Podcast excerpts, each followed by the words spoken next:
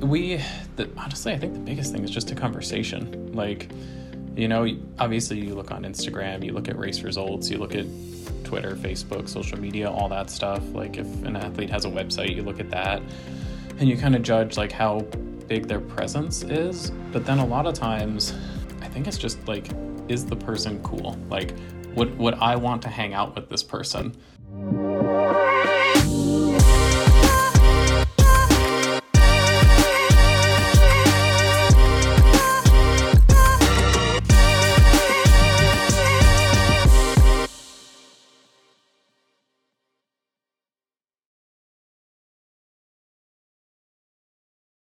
Hello, everyone, and welcome to part three of this sponsorship series on the Fever Talk podcast. My name is Magali, and today we have another special guest, very special guest, actually. The the person who gave me a chance at Specialized, um, someone who, I mean, he he won't say it. He's extremely humble, and you'll see this in our conversation. But he is a really big deal in the cycling world. He works with um team road teams like the Deceuninck Quick Step. He works with Peter Sagan. He works f- with the Specialized Factory mountain bike team. Um, and I'm extremely fortunate to be working with him. One of the most efficient person I've been lucky enough to work with. Um, Scott Jackson. So, Scott is the global sports marketing manager at Specialized. And on this conversation, I mean, he was generous enough to share how he decides how he's going to work with an athlete and how and why is specialized going to work with a certain athlete. He we talk about um, a lot of things like how will the bike boom of the pandemic affect sponsorship in the future when there was no racing and it was the best year ever in cycling? Um, so that was a big question. I wanted to ask him also about agents. Like, how is it for him working with agents versus individual athletes directly? And why is racing still relevant? Why is racing still important in terms of sponsorship when you compare it to storytelling and more relatable endeavors like adventure riding and mass participation events? Um, so we, we cover a lot of stuff, and Scott was extremely generous to be super open about it all. So I hope you enjoyed this conversation. I mean, this is really, I mean, as close as you can get to to the action and basically the decision making person who will decide why a company will work with an athlete and who they will choose on it as an athlete. So really interesting stuff for me in this in this episode. So thank you so much Scott and I hope you guys enjoy that conversation. Thank you for listening, and I'll see you after the show. Scott Jackson, thank you so much for being here with me today. Um, I guess just to start, to give people an introduction, can you tell us a little bit who you are and what is your role at Specialized? Yeah, for sure. I'm excited to be here. Um, I I've been specialized for 10 years now, um, eight of those in sports marketing. I started on the road side, uh, living in Europe and being with our pro road teams all the time. And then now I oversee all of our global sports marketing athletes, contracts, and relationships um, across all the disciplines road, mountain, and tri. Wow, cool. Um, okay, so this podcast, I think I told you a little bit about it, but it's it's about sponsorship and about I, I really want to see like where is sponsorship now, how it has evolved over the years, where it's going, and looking at your resume that you've been here in the sport for 10 years, I think you probably have the really good perspective and unique experience. So I guess like to start, what how do you choose the athletes that you will be working with? Do you like are you the one seeking people like you really want to work with someone specific and you'll go and get them? Or is it more that you get hundreds and hundreds of people reaching out to you to ask for partnerships? How does it how does it work? Um it kind of is everything actually. Um i mean like you know yourself you reached out um mm-hmm.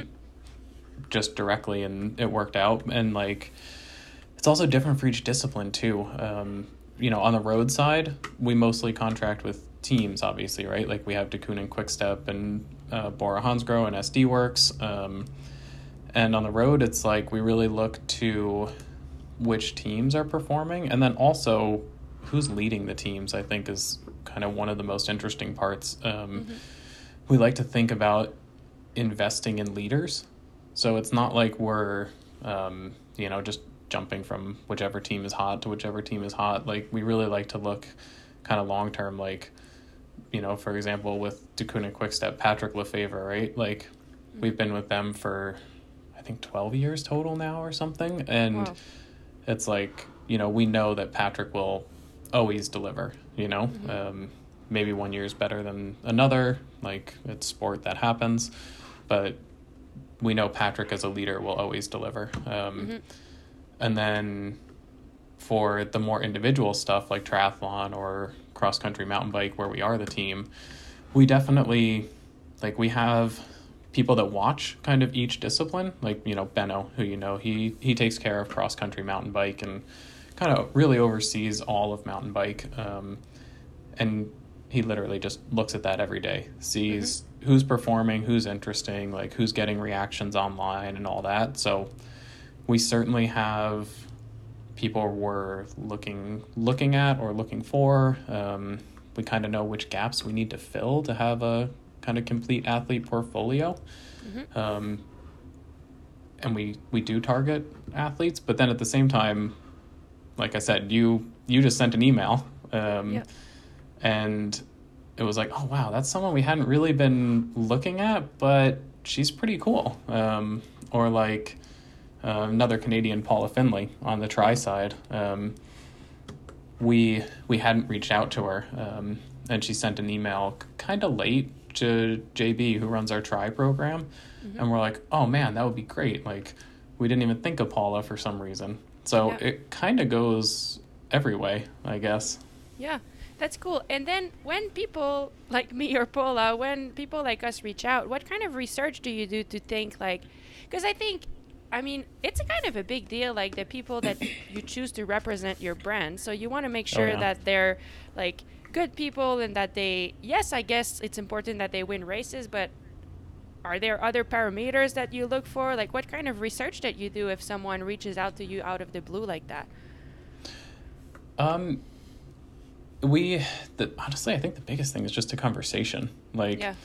you know obviously you look on instagram you look at race results you look at twitter facebook social media all that stuff. Like if an athlete has a website you look at that and you kind of judge like how big their presence is. But then a lot of times um i think it's just like is the person cool? Like would yeah. would i want to hang out with this person kind of thing you know? Um because like you said it, if the people are cool i feel like we're in a spoiled position at specialized where we are big enough and have a big enough voice that like we can help make them famous mm-hmm. um, obviously the results have to be there you, um, but like if someone is cool and there's someone that like i want to follow or like benno wants to follow or jb or whoever um, that means other people will as well yeah so yeah i think it's mainly like race results. Like results have to be there. Following yeah. has to at least be there. Like if you know you don't have any social media presence at all and have no interest in it, then it's really hard. I think. Yeah. But like, if someone's pretty good, and then you're like, you talk to them, you're like, man, I just want to hang out with this person. Yep. I feel like you know to a certain extent, probably other people will as well. No, that's cool. And and you touched a little bit on on on social media here, and I'm curious. Um, I'll give you. I mean, I'll give you a background. Like as an athlete, I think it's really difficult to know how much, like, what is our value. You know, because mm-hmm. it's. I mean, it's so subjective. For one, like you could be worth something. You could be worth a lot for one company and absolutely nothing for another, and like as you know contracts are confidential so we can't even talk to our peers about it to know like where we stand and i think results are not the only thing right now you know that's not the only thing that that base your results. And i'm sure like throughout your career you've seen how that changed. And i'm curious how um yeah how does social media what's the role of social media in in that? Like in in establishing a value for person versus results. Like do you know what i mean? Yeah it's that's a really hard question. Um, Mhm. especially when you look at like some of the um, like slope style or like um, just like um, style riders i guess i don't even know what to call them right but like yeah um, you know, we just Red Bull just launched a video with Kriss Kyle, like one of our UK athletes who's sponsored by the UK market and does an incredible job. But like, I don't think he, there's no competition to judge him on, right? Like, there's no World Yeah. Cup result to judge him on. yeah But then you have this video that comes out and just blows up the internet. Mhm. Um, and there's also all these companies out there that like put a value on social media, and sometimes we'll like we'll see the values that they put on these things, and you're like, man, if I put that same multiplier on like the specialized account or you know whatever other account you're looking at. You're like, man, this athlete is worth two million dollars, and you're like, Oh yeah, but that's not even realistic, right? Yeah. um, so it's like, yeah, it's a really hard one. Um, Yeah. It's a really, really hard one, and I don't know if I have a great answer even. Um, Mm-hmm. And it is also it's hard at specialized because we make everything, right? So it's Yep. like, you know, a company that only makes shoes, they might be willing to pay more for an athlete to ride their shoes because they really need that athlete in their shoes. Um, Yep. Whereas that for us, sense. yeah, it's like the whole package. So yeah, it's super hard. I don't have a Yep. great answer. No, but that that's interesting though, and I was talking to Lael Wilcox, who's another specialized athlete, just yesterday, and I mean it's so interesting because we do such different things, you know. Like I Yep. do mostly races, and she doesn't really race, but she does all of these cool adventures and films, and and like as a company, how do you compare those? Because they're so different, but they both have an interesting market, you know. So Oh, like how how do you guys evaluate those two and yeah, like I, it must be really really difficult. Yeah, it's it's super difficult. Um, and like if you want to look at it in one light, you can say like, wow, World Cup racing is like the biggest stage that there is. Everybody's watching. And then if you want to look at it um, strictly from like the other side, you're like, man, World Cup racing is getting in the way of this athlete or person making this video that might do well on social media or Yep. connecting with like you know the local consumer like you do with all your rides in the summer um, Totally. so there's like there's definitely two sides to it. Yeah. And and then that that opens the other question. Like I think um you know, be, because I mean it's similar. I guess it's maybe the same question, but we'll see if it opens more. Um, with the rise of mass participation of e- events like gravel and even like the I guess mountain biking backcountry races like the epic rides and stuff. I'm guessing that it's the same budget hiring athletes for those events than for pure World Cup racing. And how does a company like Specialized Balance hiring one or the other or both? Like, is it? I mean, and and and then like how important? Because I know Specialized is really still. I, I mean, correct me if I'm wrong, but I think still very interested in World Cup racing and just Oh, yeah. the, the highest level professional racing. Yep. Um, yeah, so like, why is that still really important for you? What do you feel like you get from sponsoring those segments of the industry versus just going mass participation? Because some companies are going just mass mass participation now. So like, how do you guys um, see all of that? Yeah, it's.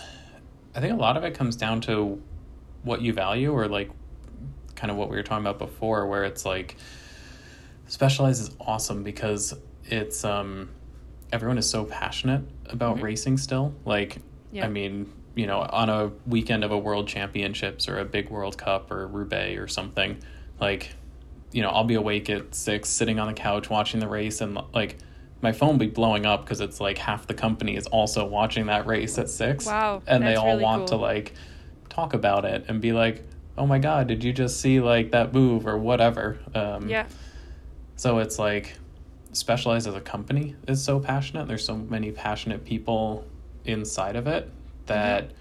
it just means a lot to us, like just purely emotionally, I feel Yeah. like.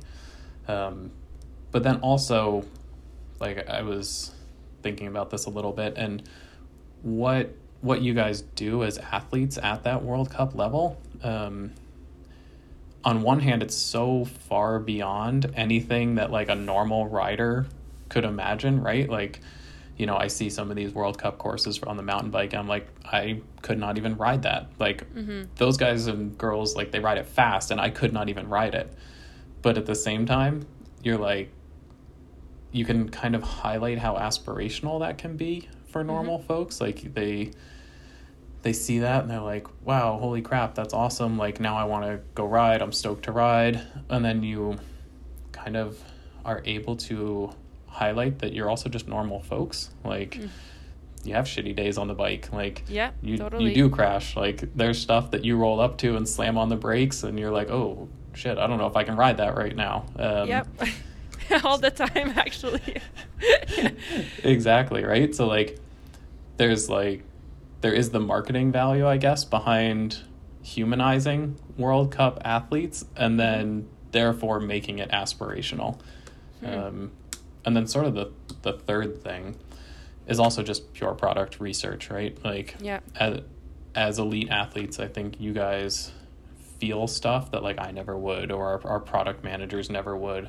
Um, sometimes athletes feel something and describe it completely wrong, which I find fascinating. Um, like we've had riders tell us that their bike is like way too soft, and we test it, and it's like way too stiff. Um, okay, that's interesting. Yeah. Yeah. But it's like it's something that I would never feel, right? Or a product yeah. manager would never feel. Um, and then sometimes athletes are just like so completely on the nose with their feedback, and like they, you know, one one example was after Roubaix one year, we were talking to uh, Stybar, and he was like, "This is a few years ago, so a few models ago," and he was like, "Man, my Roubaix bike feels like 15 watts slower than my tarmac." Um, hmm. And we're like, "Huh, interesting." So we started thinking about it, and we like went back. We checked some of the wind tunnel information, then we checked the rolling resistance of the tires and a few other things, and we we added it all up, just like pretty quickly, kind of like back of the napkin. Um, mm-hmm. And it was 12 and a half watts slower. Wow. And you're you're like, wow, you just pinpointed that within two and a half watts.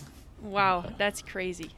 Yep. Huh. So, like, we learn we learn a ton from that too, right? Because definitely that that also allows us to go back and say like oh shit maybe we need to change the tires or like maybe the tire or the you know frame or whatever is a, a place where we can improve. Um, mm-hmm.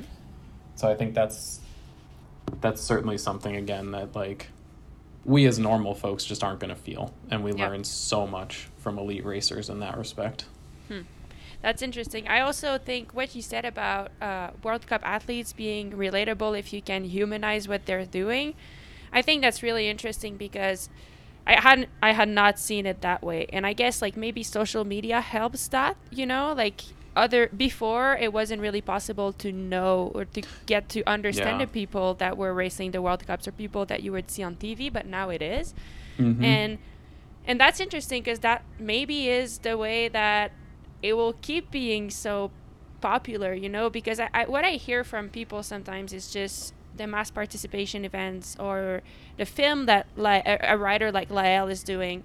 It's so much more relatable because people can understand what it is. Like if it's a mass participation event, they've done the same course, so they can they can be impressed by the fact that the person who won did it two hours quicker. You know, it's like yep. they can really understand. Or like if you take Lael, she does the Tour Divide. The mm-hmm. fact that mm-hmm. she rides two thousand miles in fourteen days is like mind-boggling, and people can understand that. So. Yep. Like it makes them want to do that, and ma- it inspires them because they because they understand. Yep. But I love that you say that it can also happen with the World Cup um, pro level only segment of the industry if we do a good job of humanizing and being honest about our process through it, maybe. Yeah, absolutely. I mean, there's like so many weird, quirky things that like I think you can kind of love about some of our athletes. Um, I'm sure I could name a few, but maybe I shouldn't. But like, um, yeah, it's just social media allows people access they've never had before. I think, um, yep. and I think we as a sport need to do way better with that too. Um, mm-hmm. Like the whole industry uh, and all the athletes, I think need to need to get better and can get better. Yeah, do you have a sport in mind that you feel does it really good that we can take uh, example on? Um, you know, I, I was hoping you wouldn't ask that because I didn't have one in my mind, but that's okay. No, that's Um, okay. Yeah. you know, like I just like going to our athletes, right? Um, I think like Paula Findlay on the triathlon side, um, Mhm. just she comes to mind because we're here in St. George for the seventy point three right now. Um, like she has a video every Sunday that goes out on YouTube, yeah. and it's like sometimes it's like oh we went to the specialized wind tunnel and here you know here's what we did. Other times it's like just you know this is what we did this week. This was a training week. And then Yeah. in one of those videos recently she was just like man i got out tried to ride felt terrible. Like i think she said she went home and ate like two bagels and then like took a nap or something. And you're like Yeah. man i felt that way too. Like Yeah. these people aren't superhuman Yep, you're right. That is that is, and her her series is really good for people who want to listen to it. It's called That Triathlon Life, and she does a really good job. I I think she is fun to follow for sure. Yeah. Cool. Well, okay, and then, and then one of the other questions I wanted to ask is you you are global, so you work with people all around the world, really. Um, do you feel like there is a difference in, let's say, Europe and North American athletes in terms of like what athletes expect and what the company expects from them you know is it kind of similar is it and i guess like the background i'm coming from is that I think the mass participation stuff is more popular in North America than it is in Europe. So does Mhm. that change like the expectations that especially that a company would have towards a European athlete versus a North American athlete, or not really? It can. Um, I think it's it's very, I guess, location dependent, like you're saying. Like you know, we have athletes that are based in the U.S. or North America, um, and I think a lot of those kind of mass participation events tend to mean more to them. Um, Just personally, even right, like Yeah.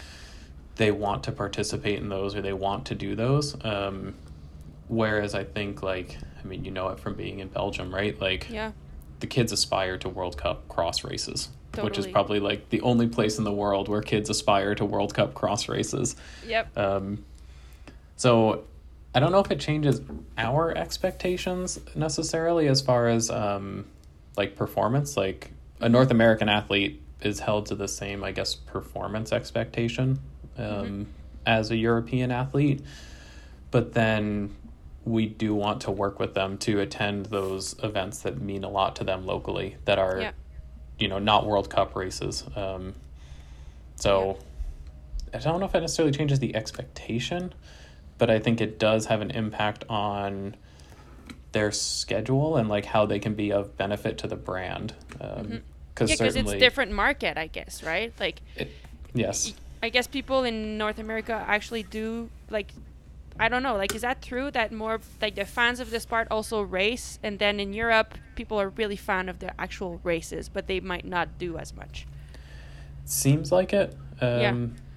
yeah it definitely seems like it um, i mean even just looking at cyclocross in the us Yeah. versus europe right Totally. Um, Mhm. yeah it's, it's very different but it uh, doesn't change the expectation but it does change i guess the way we activate that athlete Mm-hmm. No, that makes a lot of sense. Cool. Um, I guess two more questions, and then I won't take too much more of your time. Uh, I think you're in a position where, as you said, you work with big professional teams. You work with athletes dir- directly, like we do together, and I'm sure you work with athletes that have agents as well. And I'm curious, what is the difference for you? Like, how do yeah, how do you feel about that? How is it working with an agent versus directly with an athlete, and what are the pros and cons of that? yeah it's working with agents is um, interesting i think a lot of times they get this bad like reputation right where it's like you see all these movies and the agent is just there like screaming show me the money or whatever um, yeah. And I do promise that most of them are like normal normal people with like Yeah. the the athlete's best interest in mind.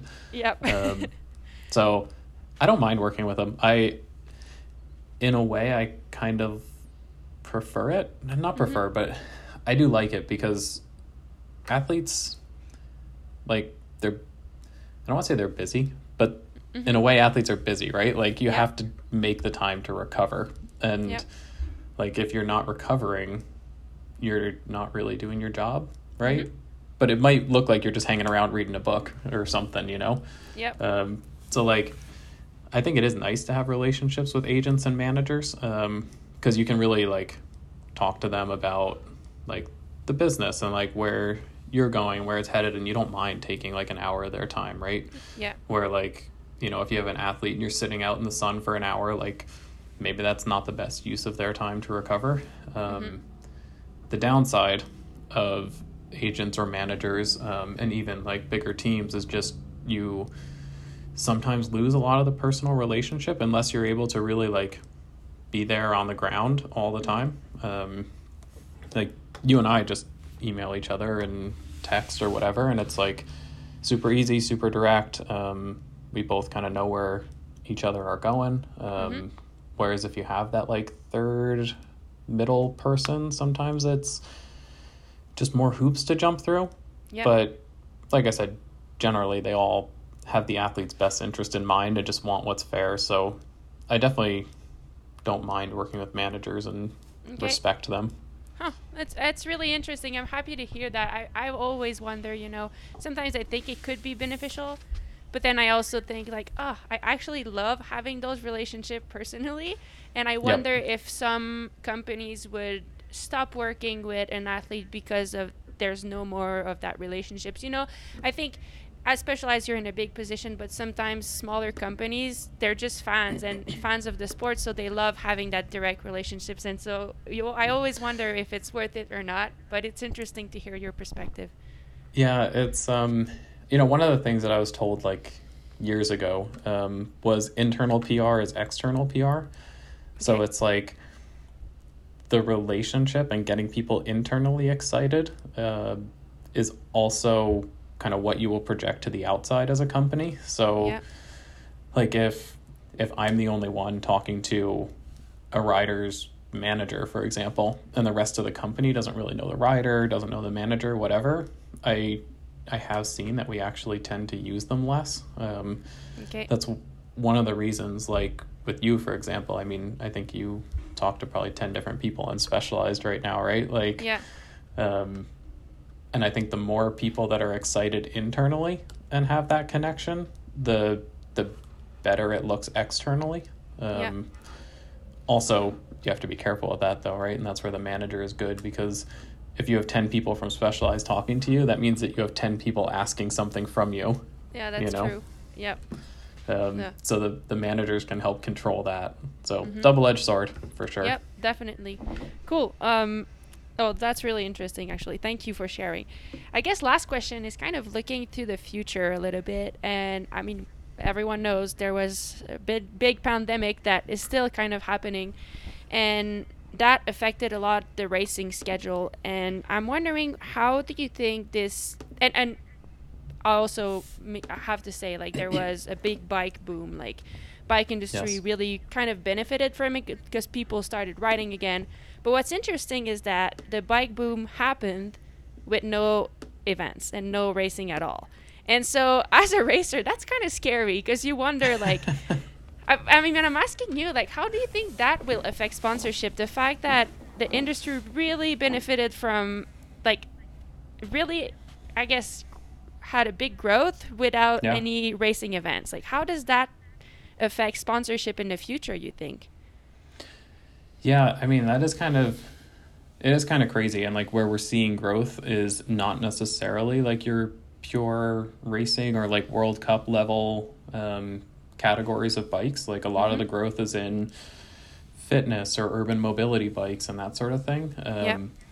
So, like as a sports marketing manager, it also is a little scary to me, mm-hmm. but I really I want to take the positive away from it. And something that we're talking about a ton internally is just like, great, we have all these new people. Like they're buying bikes Definitely. and it's fantastic. But then how do we keep them on bikes? Mm-hmm. Yeah. Um, so I think we, one of the things I think about is like, how can we use our existing athletes uh, to connect with those consumers who are new to the sport. Mm-hmm. And going back to sort of the aspirational piece, right? Like, can we inspire those new riders to stay in the sport longer or like to start on a fitness bike, but then maybe their next bike will be like a tarmac race bike or something? And like, how can we use the personalities of those athletes to, yeah, just retain people in the sport and grow it further? Mm-hmm. Oh, it, it's interesting and it, it's a good question to ask. And I think, as you said, if you look at the positive, maybe it's also that yes, racing is still important, and I think maybe it gives you a platform as an athlete that can inspire people. But if then you can also use that platform to go maybe to the more local level and see if you can have an impact there to inspire that community that just started racing. So oh, it's yeah. kind of positive because now maybe there's not just, I mean, racing is still important as we talked about, but maybe there's value in doing something else as an athlete too, you know? And oh, that's oh, yeah. kind of interesting. For sure. And I think like ultimately a lot of those people are buying bikes because they they love bike riding, right? And yeah. I think as an athlete, you guys all do what you do because you just love riding bikes. Like, totally. It's mm-hmm. too hard to do if you don't love it. Yeah. So there's already so much in common there, or maybe not so much, but like that one crucial thing. Mm-hmm. Um, so connecting with those folks on on the common ground of like, hey, we all love riding. Like mm-hmm. that's cool. Let's talk about that. Let's do that together. Definitely. Cool. Well, thank you so much, Scott. I think, I mean, we could talk all day. You have such an interesting experience, but I, I also know you have you have a lot of, of, of other people to go talk to. So, thank you so much for taking the time to share all of that with us. It's really, really appreciated. Yeah, absolutely. I appreciate it, um, and I look forward to hearing the episode whenever it comes out. Yeah, I think it will be fun.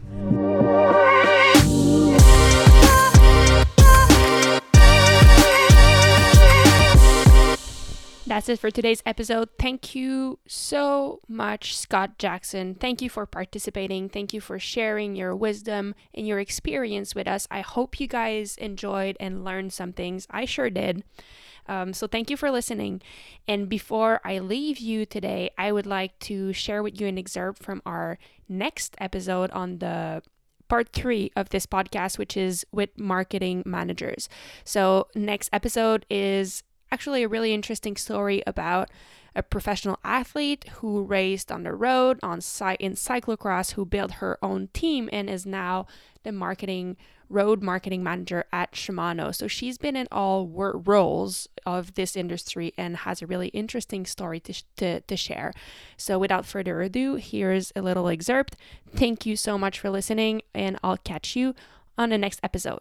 My name is Maghalie Rochette, and I wish you a great day, everyone. Thanks.